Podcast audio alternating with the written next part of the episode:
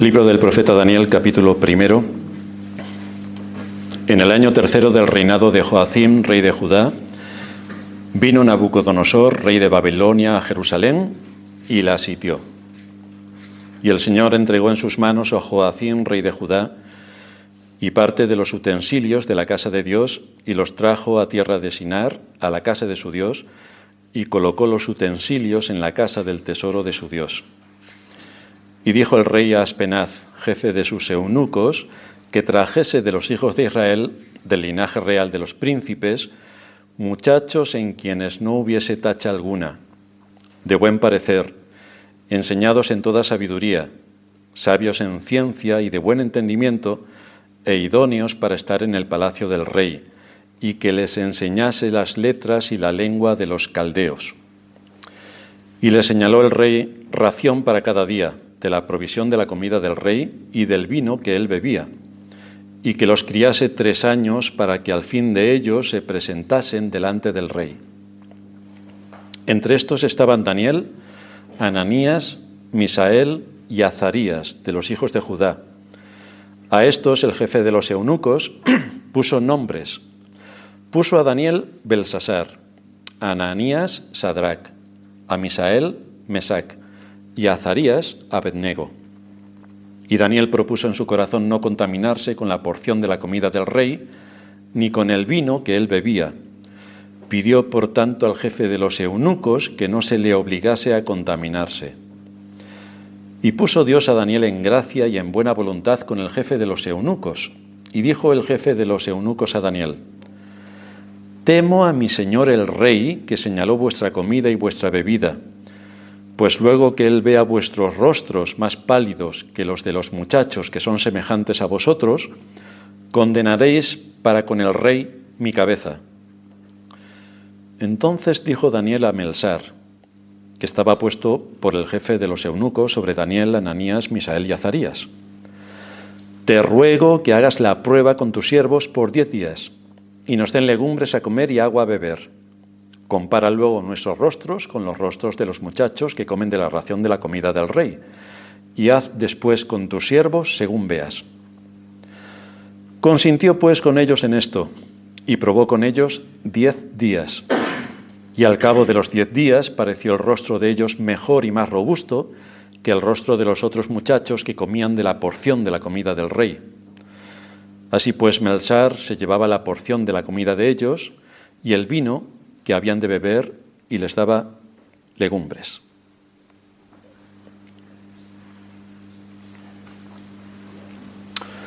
El francés Sylvian Timsit elaboró una lista con las diez estrategias de manipulación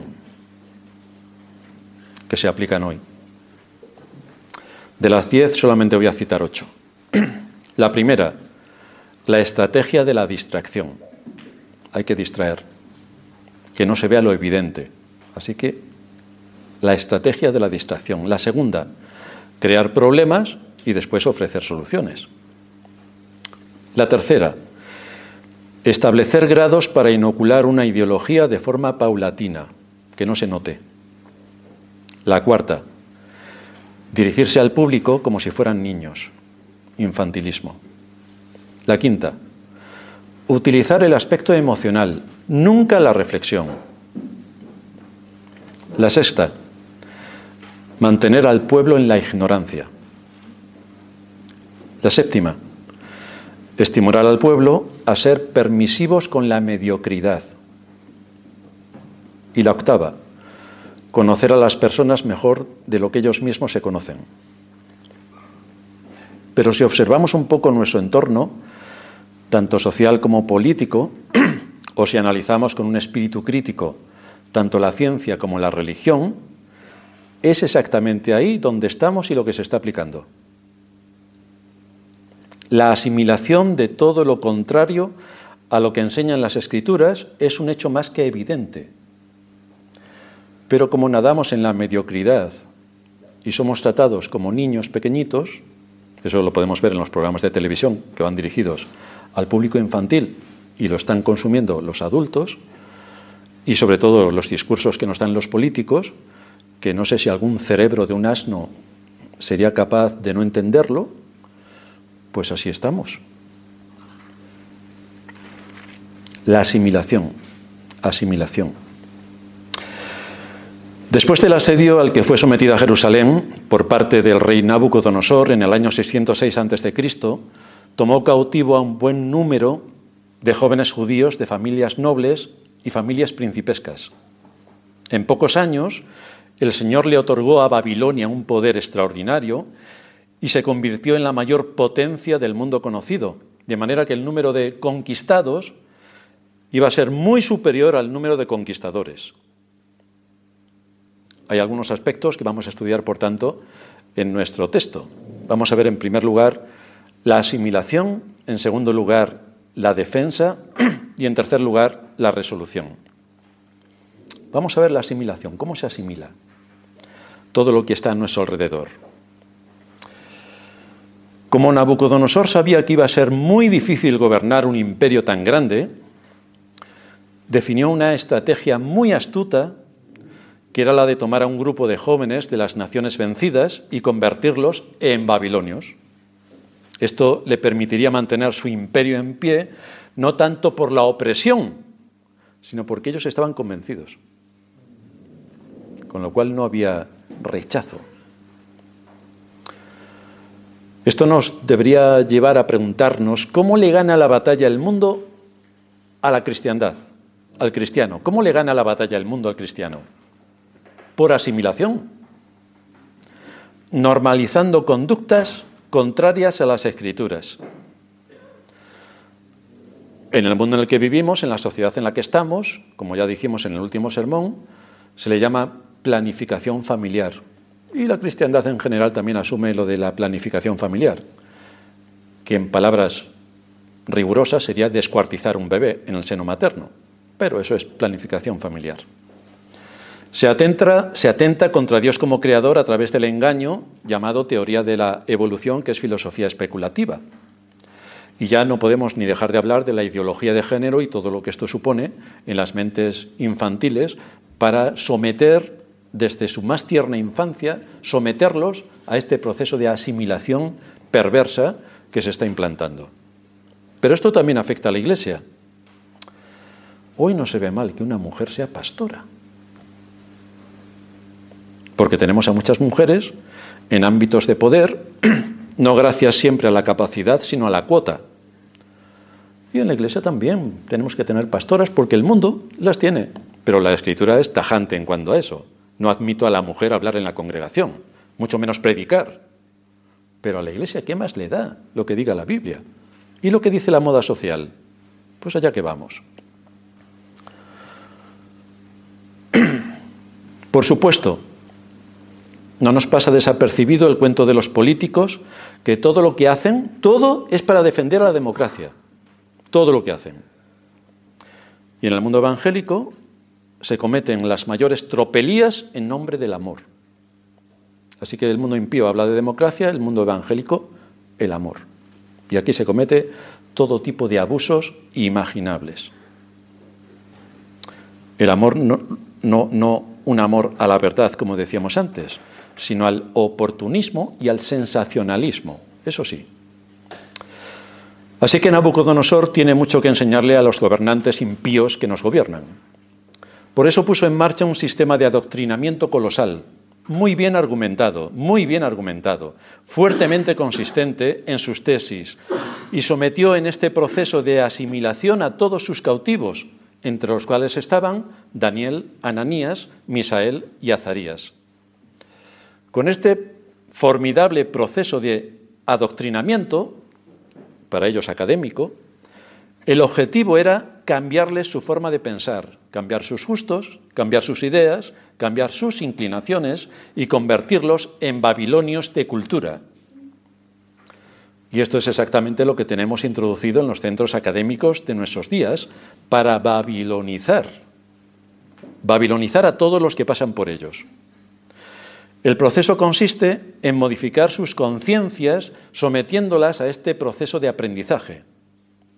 Así vemos a niños pequeños con inclinaciones guays, porque todo el mundo sabe que un niño con 3, 4, 5 años es en lo único que piensa, en ser un guay. O el cuento chino del clima cambiático, al que someten a los niños y a los jóvenes para retorcer todos los principios de la ciencia, argumentando como ciencia lo que es un cuento chino. Y que vamos a hablar de las ovejunas, que empieza por va, de vacas. ¿Qué podemos hablar de esto? A todo, en especialmente la Iglesia, todo lo que ha caído la Iglesia en este engaño colosal que domina absolutamente todo. Y la Iglesia va adelante, liderando el engaño. Así que tenemos que seguir luchando para defender la libertad, la vida y la verdad. Este es nuestro papel. En la formación de estos jóvenes se incluían estudios de matemáticas, astronomía, historia natural, agricultura y arquitectura. Tres años iban a pasar estudiando todo esto a fondo. Pero como primera medida para adaptar sus mentes y quitarle su identidad, porque es lo primero que hay que hacer, quitarle su identidad, y esto ya lo vemos en el mundo en el que vivimos, que la identidad ha desaparecido, cambiaron sus nombres. El nombre de Daniel, estoy repasando un poco lo del sermón anterior, el nombre de Daniel fue cambiado por el de Belsasar. Daniel significa Dios es juez, pero el nombre caldeo que se le impuso fue Belsasar. Baal provee, Baal. Exteriormente, el nombre implicaba que Daniel era discípulo de Baal, era un siervo de Baal. ¿Pensaría Daniel que lo de menos era el nombre, a cambio de todos los beneficios que iba a obtener? Y no se nos pasa por alto que Daniel era un adolescente. Adolescente. 15, 16 años. Esta es la edad de Daniel en este relato. Así que en ese contexto se les empezó a leccionar sobre la importancia de Babilonia. Babilonia, capital del imperio. Extraordinaria, fascinante. Uno de los siete, una de las siete maravillas del mundo, los jardines colgantes de Babilonia, estaba allí. Para ellos, Babilonia era el punto simbólico de unión entre el cielo y la tierra, y todo estaba plasmado en la construcción de las grandísimas terrazas que rodeaban las pirámides que ellos también habían construido y que representaban a los cuerpos celestes que estaban coronados en la cima por un lugar de adoración a su Dios, el Dios creador, Marduk. Así que los babilonios también le estaban enseñando teología pagana a los nuevos, a los nuevos inquilinos. El propósito era que todo, todo este engranaje, no solamente de ciencia, sino también de religión, encajara y formara parte de los que habían sido tomados cautivos y que pudieran asimilar de esta manera la cultura babilonia y ser babilonios. Para ellos, Babilonia aparecía como la ciudad elegida por los dioses, frente al concepto judío que la morada de Dios estaba en su templo de Jerusalén. Aquí ya tenían otro templo, el templo de Marduk. Pero eso no es muy diferente de lo que piensan los católicos, que defienden que Roma y no Jerusalén es la ciudad eterna. Si eres cristiano, deberías saber que Jerusalén. Pues para los católicos no es Jerusalén, es Roma. Roma, la ciudad eterna. Así que los católicos, a los católicos les han dado el cambiazo y ni se han enterado. Pero además, para asimilar la cultura, llevaron al templo del dios Marduk los utensilios del templo de Jerusalén. E hicieron una mezcla con lo que había allí de su dios Marduk con el dios de los hebreos. Así que puedes ir a adorar tranquilamente al templo de Marduk. Pero estás adorando en el templo de Marduk. Así que fijaos qué hábilmente Nabucodonosor estableció su estrategia para romper a las convicciones que pudieran tener los más débiles y que dieran todo como algo normal, si al final vamos a adorar a Dios, pero en un templo pagano. Pero adoramos a Dios, pero en un templo pagano. Eso es exactamente lo que hizo la Iglesia de Roma, introduciendo por asimilación a los dioses paganos en sus iglesias y solo les cambió de nombre. Por ejemplo, todos podéis recordar la imagen de la Virgen María con el niño, a quienes ellos adoran, claro está. Bueno, pues esa imagen corresponde a Isis y Horus de Mesopotamia como 4.000 años antes. ¿Qué hizo la Iglesia de Roma? Pues cambiarle el nombre. En vez de Isis y Horus, le ponemos María y Jesús y se acabó. Pero la idolatría sigue igual. Le cambiaron el collar, pero el perro es el mismo. Ese es el engaño. ¿Le importa algo cuestiones como esta a la cristiandad? Ni lo más mínimo.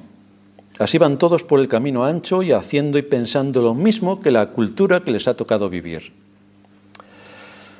Nabucodonosor pensaba que si Daniel y sus compañeros probaban los lujos de su nueva vida, lo más de lo más, estamos en la capital del imperio, absolutamente todo, en la capital y en el, y en el eh, palacio, Nabucodonosor pensaba que teniendo todo esto a su alcance, estos hombres no, no opondrían nada a su nueva forma de vida y a su nueva forma de pensar.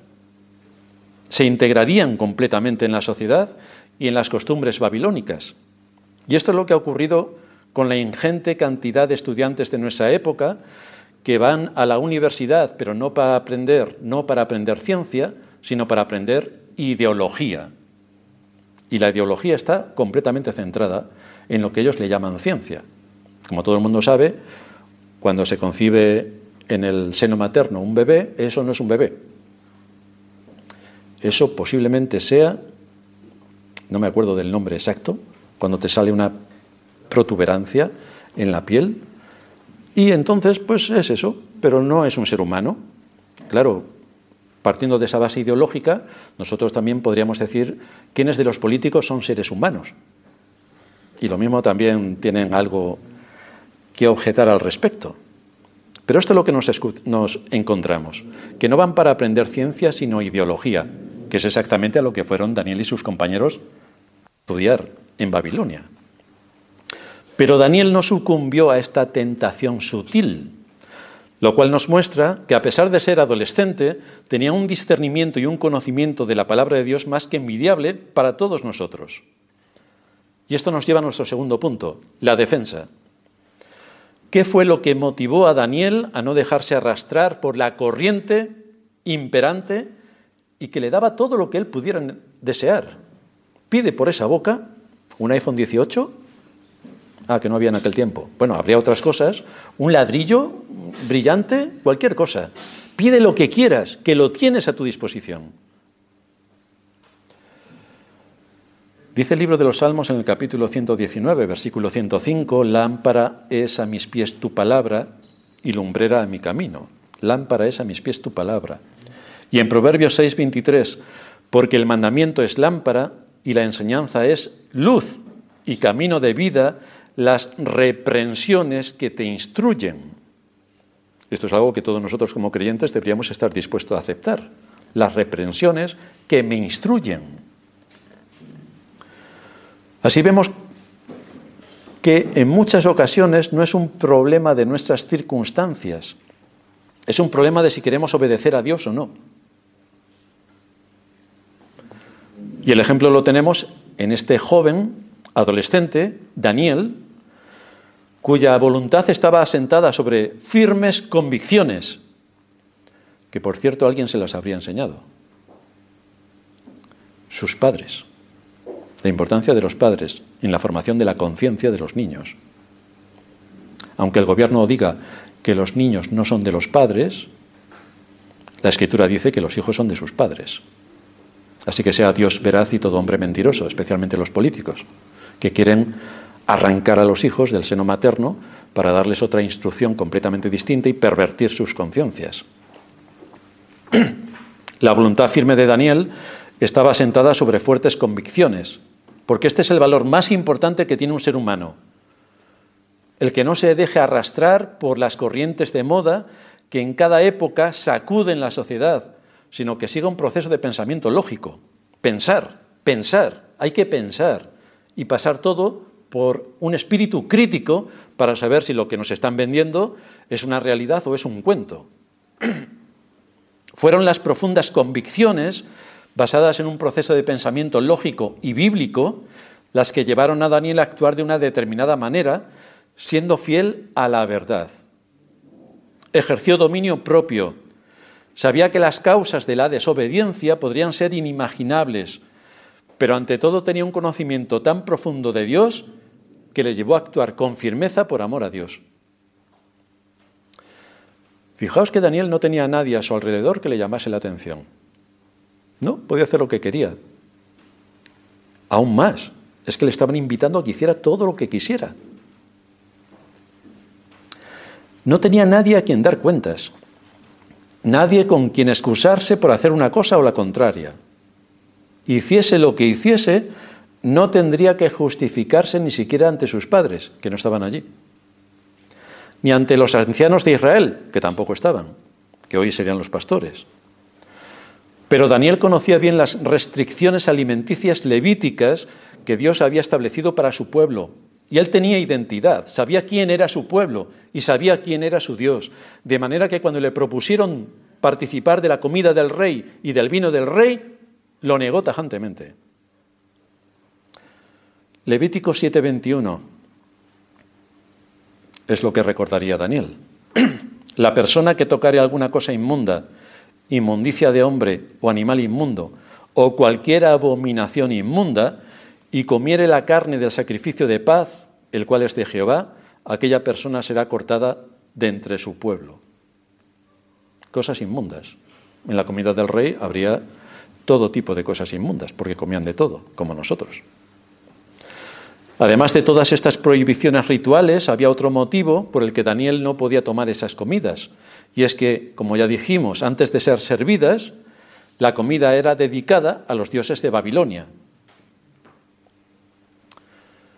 Al negarse a aceptar la comida babilónica, la misma comida que tomaba el rey, con lo cual vemos que estaba en una categoría altísima, Daniel demostró que estaba dispuesto a presentar una batalla en lo que era aparentemente superficial. Bueno, si tan solo es comer, ¿qué más da?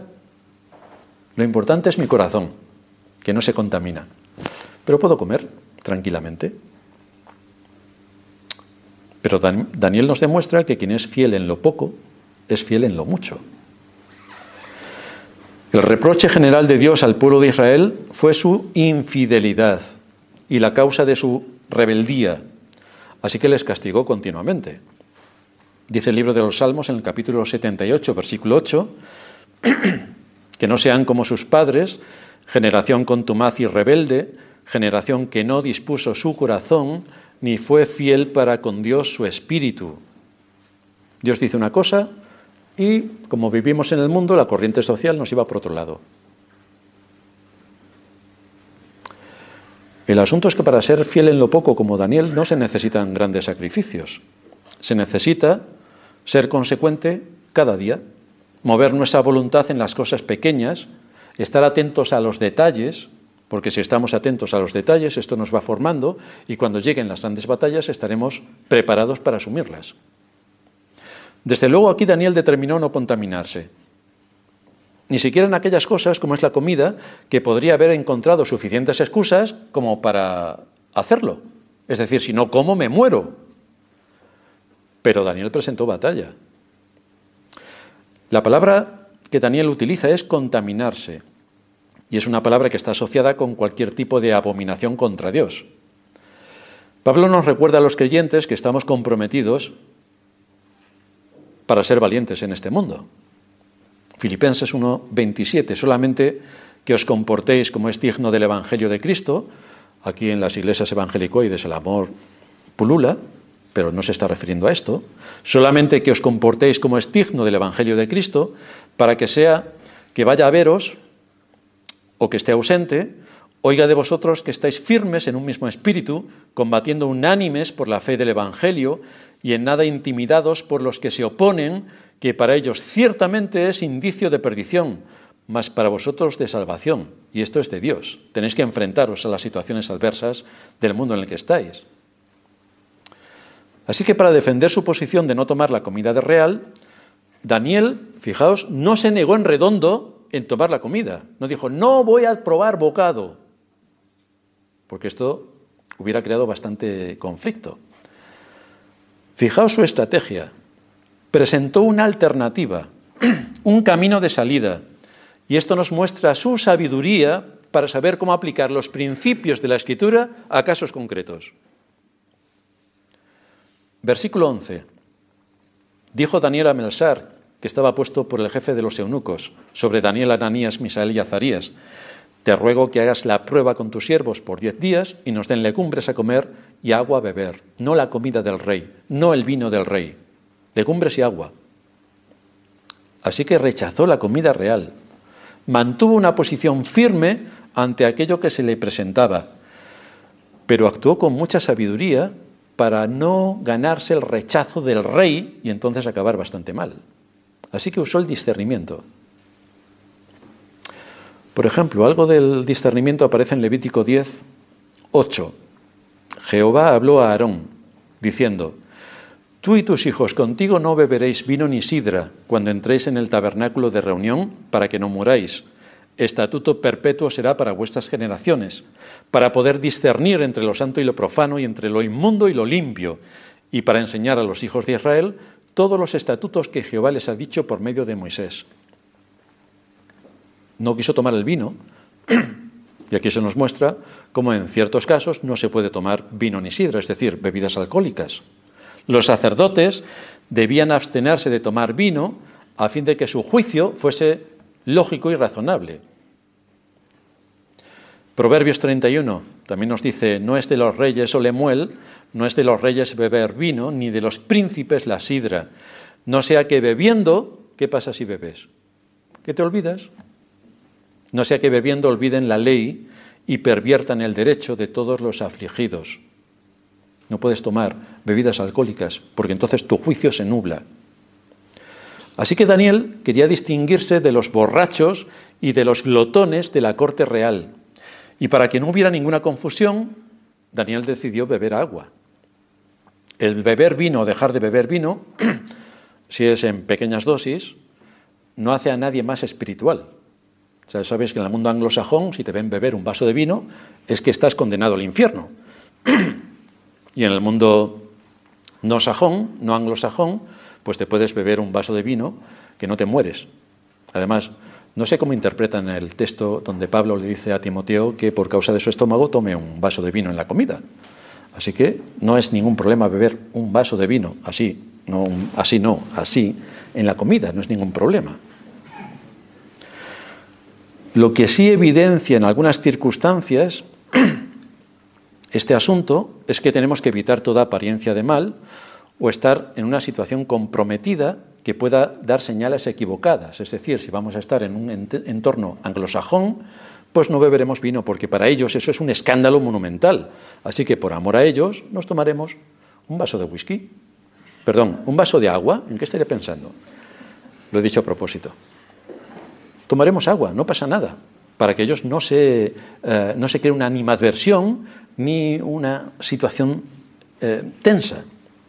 Así que por el testimonio hay que, hay que hacer cosas eh, que aunque para nosotros sean lícitas, no nos convienen. Entonces no las haremos. Ahora, en el caso de Daniel, ¿a qué le llevó el mantener sus convicciones? Pues a confirmar que Dios honra a los que le honran. Daniel siguió con firmeza las enseñanzas de las escrituras que le fueron impartidas por sus padres y aceptó de todo corazón estas enseñanzas. Fueron sus convicciones. Y además, hasta tal punto nos muestra la escritura que esto era así, que nos dice el texto que puso Dios a Daniel en gracia y en buena voluntad con el jefe de los eunucos. No creó animadversión, sino que ganó su confianza. Esto nos muestra una vez más que todo está en las manos de Dios. Todo. Él es quien inclina los corazones. Y esto nos debe servir de estímulo para no darle a los hombres un poder que no tienen. No tienen ese poder. Por eso debemos orar a Dios en bastantes situaciones para que Él decante el corazón de los hombres hacia un lugar o hacia el otro. Es lo que dice el libro de Proverbios 21. Como los repartimientos de las aguas, así está el corazón del rey en la mano de Jehová. A todo lo que Él quiere, lo inclina. Si nosotros hacemos todo cuanto tenemos que hacer, a partir de ahí tenemos que dejar en las manos del Señor el resto y no caer en la desesperación, porque hay cosas que están fuera de nuestro alcance, dependen de Dios solamente. Y aquí vemos que ni Aspenaz ni Nabucodonosor pudieron hacer absolutamente nada para cambiar el plan de Dios que tenía sobre Daniel. Pero Daniel sí que hizo todo lo que tenía que hacer. Sí que hizo todo lo que tenía que hacer. La respuesta favorable que Dios dio a Daniel nos hace ver cómo son las promesas de Dios. Proverbios 16, 7. Cuando los caminos del hombre son agradables a Jehová, aún a sus enemigos hace estar en paz con él. Aún a sus enemigos. Y esto tiene que ver con la obediencia y con andar bajo el temor de Dios. Así Dios preserva y guarda también a su pueblo. Y la misma promesa nos es dada a todos nosotros cuando andamos correctamente delante de Dios. Seguramente esto es algo que cada uno de nosotros hemos podido experimentar. Como Dios nos ha dado gracia delante de los ojos de algunos que nosotros considerábamos nuestros enemigos y nos ha hecho estar en paz con nuestros enemigos. Por otra parte, debemos tener mucho cuidado en este punto porque muchos creyentes piadosos han sacrificado su obediencia por los compromisos adquiridos con el mundo en el que viven, por lazos sentimentales, por lazos sociales que tienen a su alrededor, por la presión a la que se han visto sometidos en su entorno laboral o familiar, y entonces rompen con las convicciones para ser favorables a lo que la corriente está indicando. Esto es cuando nos unimos en masa. Como todo el mundo piense una cosa, tú no puedes pensar lo contrario. Pero si la cosa que están pensando es contraria al sentido común, pues tú también tienes que pensar en contra del sentido común. Esto es el mundo en el que vivimos. Tienes que pensar en contra del sentido común. Pues a todo esto se adelantó Daniel. Antes de empezar a dar algunas cosas por sentado, puso sus objeciones, pero también expuso la solución a ese problema, dio la salida. No solamente dijo por aquí no voy a entrar, sino dio una salida, una alternativa. Esto nos lleva a nuestro tercer punto, la resolución. Él propuso una salida lógica a la situación en la que se encontraba. Esto nos puede pasar cuando empezamos en un trabajo nuevo. Ya sabéis que uno de los grandes objetivos del mal es que el día del Señor se pulvorice, que no exista. Y entonces todos los trabajos pues son en domingo. Pero esto es terrible, pues es lo que cada vez más tiene mayor insistencia. Así que esto puede pasar cuando nos van a contratar en un nuevo trabajo. En caso de que no sea para servicios esenciales, como es la policía, como son los sanitarios, como son los que están en centros de control para que todo funcione, porque si no todo se nos hunde, y también los pastores están incluidos en esto, como no sea para alguno de estos empleos, hay que guardar el día del Señor por mandato, cuarto mandamiento. Hay que negociar entonces, antes de entrar en un determinado trabajo, para exponer la violación que supone el que nosotros estemos en el Día del Señor atendiendo un trabajo que no es esencial y que esto afecta a nuestra conciencia. Pero también, al igual que hizo Daniel, hay que proponer una salida. Yo no puedo trabajar los domingos por asuntos de conciencia, pero puedo trabajar todos los festivos y puedo trabajar todos los puentes. Con lo cual no es una negativa, no quiero trabajar los domingos, como muchos que lo quieren de día festivo. No, no, no. Es que yo estoy dispuesto a trabajar todos los festivos y todos los puentes, pero no el domingo. Con lo cual ahí tenemos una alternativa. Esto es lo que ha hecho recientemente una hermana y, y consiguió que el domingo se le quedase libre. Actuó como Daniel, dando una alternativa. Ahora bien, no siempre el Señor concederá esto. Entonces, si tenemos que trabajar por un asunto de necesidad, pues tienes que trabajar el domingo, por un asunto de necesidad, no por un asunto de que vas a cobrar el domingo el doble, porque entonces no es de necesidad, se llama otra cosa, es avaricia. Pero si es por un asunto de conveniencia, eh, de necesidad, entonces tienes que coger el trabajo el domingo y buscar a la vez otra opción que te permita no trabajar el domingo. Repito que esto no, no, afecta a los sanitarios, porque tenemos aquí médicos y van a decir, pues yo no puedo trabajar el domingo. Pues si no trabajan los domingos los médicos, imagínate si tenemos un accidente el domingo. Nos morimos. Así que los médicos, los sanitarios en general, tienen permitido trabajar el domingo. Las Fuerzas Armadas tienen permitido trabajar el domingo. Los pastores incluso, no sé si alguien piensa que está trabajando hoy, pero sí, sí, hoy el pastor está trabajando, así que también está exento de guardar el domingo. Si somos fuertes al principio, el Señor sigue manteniendo su promesa, pero hay que plantear la situación. El Salmo 106, en el versículo 4, nos dice que se acordaba de su pacto con ellos y se arrepentía conforme a la muchedumbre de sus misericordias, hizo asimismo que tuviesen de ellos misericordia todos los que los tenían cautivos. Así que los amos también fueron complacientes con sus siervos, porque el Señor abrió el corazón de los amos para que esto fuera así. A pesar de que Daniel mantuvo sus convicciones y su obediencia a Dios, no recibió de inmediato el visto bueno por parte de Aspenaz para empezar su régimen de comida. Aspenaz era la persona encargada directamente por el rey para cumplir este propósito de los tres años de formación. Pero Daniel no se acobardó, sino que demostró otro rasgo de carácter, la constancia. No dijo, bueno, como no me ha salido a la primera esta situación, pues será que Dios no quiere que esto sea así, así que no voy a hacer nada más. ¿Y la constancia dónde está? No sé si a vosotros os ha pasado, pero yo tengo que luchar por las cosas como 15 veces y a las 16 me salen, pero no tiene que ser constante. Si te sale a la primera, debes dudar que quien te ayuda a lo mejor no es Dios. Tenemos que hacer lo que tenemos que hacer, luchando, contra, luchando con todas nuestras fuerzas y siendo constantes y a la vez descansar en la providencia de Dios. Pero tenemos que ser constantes en los objetivos que nos marquemos para cumplir con nuestro deber. Aspenaz dio la primera respuesta. Versículo 10. Dijo el jefe de los eunucos a Daniel, el jefe de los eunucos, nombrado directamente por Nabucodonosor, temo a mi señor el rey, que señaló vuestra comida y vuestra bebida, pues luego que él vea vuestros rostros más pálidos que los de los muchachos que son semejantes a vosotros, condenaréis para con el rey mi cabeza. Es decir, yo, yo soy quien tiene que dar delante del rey la respuesta de lo que me estás pidiendo. Y si las cosas no salen como tú dices que pueden salir, el rey me corta la cabeza. Aunque este hombre simpatizaba con Daniel, todavía no había llegado al punto de arriesgar su vida por él. Pero Daniel no se desanimó. ¿Veis aquí las estrategias que uno debe tener? Estos son principios que debemos aplicar. La estrategia que uno debe de tener cuando las cosas por una puerta sale que no, pues hay que buscar otra. Con diplomacia y determinación cambió su estrategia para obtener la respuesta que necesitaba. Y entonces apeló a un supervisor de menor rango sobre quienes estaban sometidos él y sus compañeros, a fin de que como este hombre no dependía directamente del rey, podría llevar a cabo el planteamiento que ellos le hacían. Es lo que nos dice el versículo 11 que leíamos antes.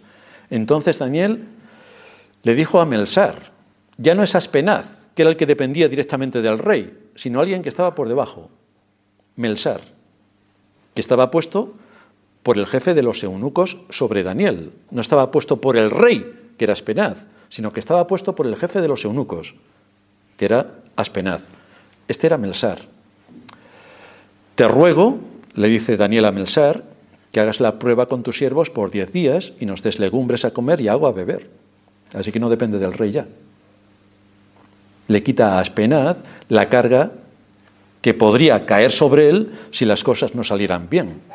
Así vemos aquí la perseverancia y argumentación lógica de Daniel que contrasta con la de aquellos que llamándose creyentes se rinden a la primera señal de, obstáculos y justifican su situación. No sé si a vosotros os pasa, pero las cosas en este mundo no son fáciles, nada fáciles. Todo se complica en todos los ámbitos. Aquello de que la maldición que el Señor trajo sobre la tierra por causa del pecado, de espinas y cardos te producirá, en todos los empleos hay espinas y cardos. En todas las relaciones hay espinas y cardos. En toda nuestra vida hay espinas y cardos, por todos sitios. Lo digo en sentido figurado. Así que las cosas no son fáciles. Y normalmente nunca salen a la primera. Tenemos que ser constantes y plantear una estrategia, con discernimiento. Daniel se mantuvo firme sin rendirse ante los primeros obstáculos y esto nos muestra que uno de los rasgos del creyente debe ser la constancia, la constancia, la constancia. Y fijaos cómo Daniel no pidió, vamos a estar así un año. No, diez días. Danos diez días. El riesgo era mínimo. danos diez días para que el supervisor valorase si aquello era acertado. Te ruego que hagas la prueba con tus siervos por diez días y nos den legumbres a comer y agua a beber. Compara luego nuestros rostros con los rostros de los muchachos que comen de la ración de la comida del rey y haz después con tus siervos según veas. Pero Daniel estaba convencido de que iba a salir victorioso. Así que Daniel hizo todo lo que estaba a su alcance y el Señor hizo el resto. Consintió pues con ellos en esto, dice el versículo 14, y probó con ellos diez días. Y al cabo de los diez días pareció el rostro de ellos mejor y más robusto que el de los otros muchachos que comían de la porción de la comida del rey. Así pues, Melsar se llevaba la porción de la comida de ellos y el vino que habían de beber y les daba legumbres. Este hombre vio los beneficios de este régimen alimenticio, por lo que ellos siguieron tomando estos alimentos, porque estaban mejor que los que tomaban la comida real. Durante los siguientes meses y años, Daniel y sus compañeros disfrutaron de muchos privilegios. Se convirtieron en una élite por encima de todos aquellos jóvenes que estaban al servicio del rey. Fueron la élite de la élite, porque defendieron sus convicciones. Y el Señor les dio una posición muy superior al resto de todos aquellos que fueron tomados cautivos con ellos. Dios les bendijo porque primeramente no se dejaron seducir por el mundo que les rodeaba, ni por la cultura en la que estaban sumidos, sino que mantuvieron su obediencia a Dios, con estrategia y con discernimiento. ¿A qué conclusión nos lleva todo esto? Pues a que la experiencia de Daniel es una magnífica ilustración de cómo la bendición de Dios nos acompaña cuando somos consecuentes con la verdad. Es decir, cuando mantenemos firmes nuestras convicciones, que estén asentadas sobre la verdad. Aquellos que mueven su voluntad para obedecer a la verdad, que no buscan justificaciones ni excusan, ni excusas, Dios los bendice. Dios los bendice. Daniel no comprometió sus convicciones. Y esto nos muestra el ejemplo de que nosotros tampoco debemos comprometer nuestras convicciones. Estamos en un mundo engañoso en todos los ámbitos. Estos ocho puntos que ponía al principio nos muestran el poder del engaño y cómo la manipulación, la ingeniería social está cabalgando a pasos agigantados y está intentando dominar las conciencias de absolutamente todos y está procurando babilonizarnos, babilonizarnos por todos los medios. Ahora, ¿cómo vamos a presentar batalla a todo esto que hay delante de nosotros. ¿Qué es lo que tenemos que hacer con nuestros hijos? Que les están babilonizando en los centros educativos. ¿Cómo tenemos que actuar con ellos? Tenemos que ser constantes diariamente para desprogramar toda la infección que les están inyectando en los centros educativos. Estos mismos principios fueron defendidos por nuestro Señor y a Él le supuso ir a la muerte. Su integridad en todo. Habló con bastante severidad con los fariseos. No les dijo, pobrecitos hermanos, ¿cuántos quiero fariseos? Les dijo que eran unos sepulcros blanqueados, que por fuera estaban blancos, pero por dentro estaban corruptos. Hipócritas, les dijo. Bueno, el Señor si viniera ahora no podría hablar casi nada de lo que les dijo a aquellos de su generación, porque hoy no puedes decir nada aparte del amor. Todo tiene que ser muy amoroso, pero no puedes identificar el pecado y condenarlo, ¿no? Su firmeza ante el engaño y la falsedad, su conducta irreprochable, todo era criticable en él. Si iba con publicanos y pecadoras, porque iba. Si comía, porque era un glotón. Si no comía, por, por, lo contrario. Si tomaba espigas en el día de reposo, violaba el día de reposo. Da igual lo que hiciera, todo estaba condenado. Aquellos que ocupaban los lugares más importantes en el pueblo de Israel acabaron con él, bajo juicios falsos, para variar. Pero sí que encontramos cómo Dios utilizó toda aquella situación en su providencia para cumplir su propósito eterno, y es el de que Cristo fuera clavado en una cruz derramara su sangre y por medio de su muerte salvara a todos aquellos que el Padre le dio desde antes de la fundación del mundo y que Él pagó el precio de todos aquellos, de todos nosotros, en la cruz, para darnos la vida eterna. Así vemos como Dios, a través de toda esta situación, le otorgó la supremacía, haciéndole príncipe y salvador para dar perdón de pecados. El sepulcro no pudo retenerlo y salió victorioso. Pues él, al igual que nuestro Señor, que tuvo que luchar contra toda la clase social, política y religiosa de su época, con bastante firmeza, como un hombre. Igual que hizo Daniel, que planteó de una manera estratégica la situación para cumplir con la voluntad de Dios y no dejarse arrastrar por la cultura que le rodeaba, hoy también tenemos una lucha extraordinaria contra el mundo que nos envuelve. Pero para detectar el engaño tenemos que conocer al engañador. Y lo conoce la cristiandad.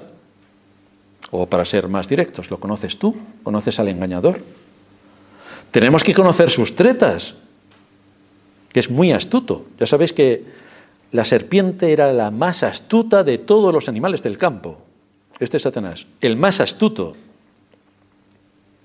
Además, conforme pasan los siglos, aparte de su increíble inteligencia, aprende la conducta humana. Y él no tiene inteligencia artificial, él tiene inteligencia natural para hacer el mal, únicamente para hacer el mal. Por lo tanto, sus estrategias son estratosféricas. Ha sido lanzado para engañar a las naciones. No sé si vosotros pensáis que vuestra nación os engaña. Seguramente no. No pensáis que vuestros gobiernos os engañan. ¿Quién va a pensar esto? Por favor. Esto inimaginable. Pero es el papel de Satanás, que ha sido enviado para engañar a las naciones. Todo cuanto nos rodea es mentira. Y todo lo que nos cuentan es un cuento chino. No sé si es de los chinos o pone Made in China, pero el cuento es espectacular. Pero lo realmente triste de nuestra época es que el cristiano ya ha sucumbido a la babilonización, ya forma parte del sistema y además lo defiende. Por eso comentaba la semana pasada que, hay, que hoy no hay mártires, cosa que sí ha habido a lo largo de la historia. Hoy tenemos personajes famosos que no se enfrentarán ni soñando al poder engañoso que nos envuelve, ni soñando. Caen en la trampa de ni una mala palabra ni una buena acción. Hay una separación espantosa entre la doctrina y su aplicación fuera de lo que es el entorno buenista y espiritualoide. Pero no hay una defensa contundente de la fe en cuanto a su aplicación práctica a la vida, a la libertad y a la verdad. No, porque no se defiende la vida. Y me remito a las ovejunas. No se defiende la vida. Por supuesto que no se defiende la libertad, porque vamos como borregos. Y por supuesto que no se defiende la verdad, porque ya desde la mayoría de los púlpitos de las iglesias la verdad no se habla. Fijaos que estos jóvenes fueron arrancados de sus hogares a temprana edad, su adolescencia, llevados cautivos lejos.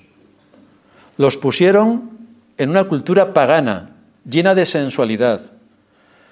Pero todo este ataque sutil y atractivo para la carne no pudo afectar las convicciones de estos jóvenes que permanecieron fieles en medio de una gran perversidad que les rodeaba y a la cual eran alentados, como si no hubiera pecado.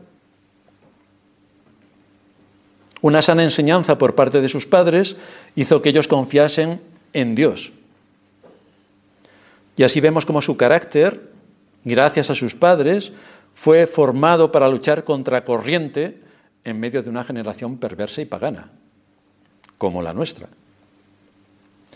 El asunto es si nosotros podemos defender la fe dada una vez a los santos.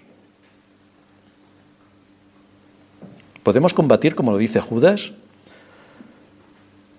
Es más, debemos combatir para hacer juicio contra todos y dejar convictos, dice Judas en el, versículo 15, para hacer juicio contra todos y dejar convictos a todos los impíos de todas sus obras impías que han hecho impíamente y de todas las cosas duras que los pecadores impíos han hablado contra Dios. Pero nosotros tenemos que presentar batalla. tenemos que alimentarnos de la palabra, tenemos que tener argumentos para combatir todo el mal que en nuestra época se está desarrollando. Muchos creen en el milenio, que es algo que ocurrirá no sé cuándo, pero vendrán mil años cuando Satanás, que está atado por cierto con cadenas, según ellos, será desatado y entonces habrá un nuevo mundo o no sé qué historias cuentan, que ya ni, en fin, ya me pierdo. Pero queridos hermanos, el milenio para mí ya ha pasado. Ahora Satanás ya está soltado. Ahora está haciendo caer a las naciones. Ahora está engañando a las naciones. Y ahora está llevando a cabo todo el plan perverso y maligno que el Señor le está permitiendo. Pero solamente tenemos que ver las noticias. Si buscamos los canales alternativos, claro, si vamos a lo normal, no encontraremos nada. Pero veremos el engaño estratosférico al que la ciudadanía está siendo sometida. Y no se están dando cuenta porque nos están babilonizando y lo estamos haciendo por asimilación. Así que no nos enteramos de lo que está pasando. Pero está pasando. Tenemos que recurrir a las escrituras y ver cuáles son los principios que nos enseñan, ver cuáles son las convicciones que tenemos que atar fuertemente a nuestro corazón, ver más allá de lo que está ocurriendo a nuestro alrededor e identificar el engaño y luchar contra él, argumentando para defender la fe. La lucha es contra la vida, la libertad y la verdad. Y contra eso tenemos que actuar. Vamos a terminar en oración. Padre nuestro que estás en los cielos, gracias te damos por darnos en tu palabra estos ejemplos de jóvenes en este caso que vivieron hace miles de años, pero que mantuvieron su integridad, mantuvieron firmes sus convicciones y fueron consecuentes con todo lo que sus padres les habían enseñado. Actuaron con discernimiento y con estrategia para cumplir con su deber delante de ti. Por eso vemos todo el resultado que surgió de su conducta. Así que tenemos ejemplos claros en las Escrituras para imitar y ver que el Dios que guardó a Daniel, el Dios que enseñó a Daniel a mantener convicciones firmes, el Dios que le dio a Daniel unos padres temerosos de ti, que le supieron enseñar todos los principios de las Escrituras, también es nuestro Dios. También es quien nos asiste hoy, quien nos atiende, quien nos guía, quien abre nuestros ojos para que veamos en su luz la luz y que podamos ver también el engaño al que estamos sometidos en, en este mundo para no dejarnos arrastrar por este proceso babilonizador en el que estamos inmersos. Por eso te suplicamos tu ayuda y tu dirección y lo hacemos en el nombre de Cristo, nuestro Señor. Amén.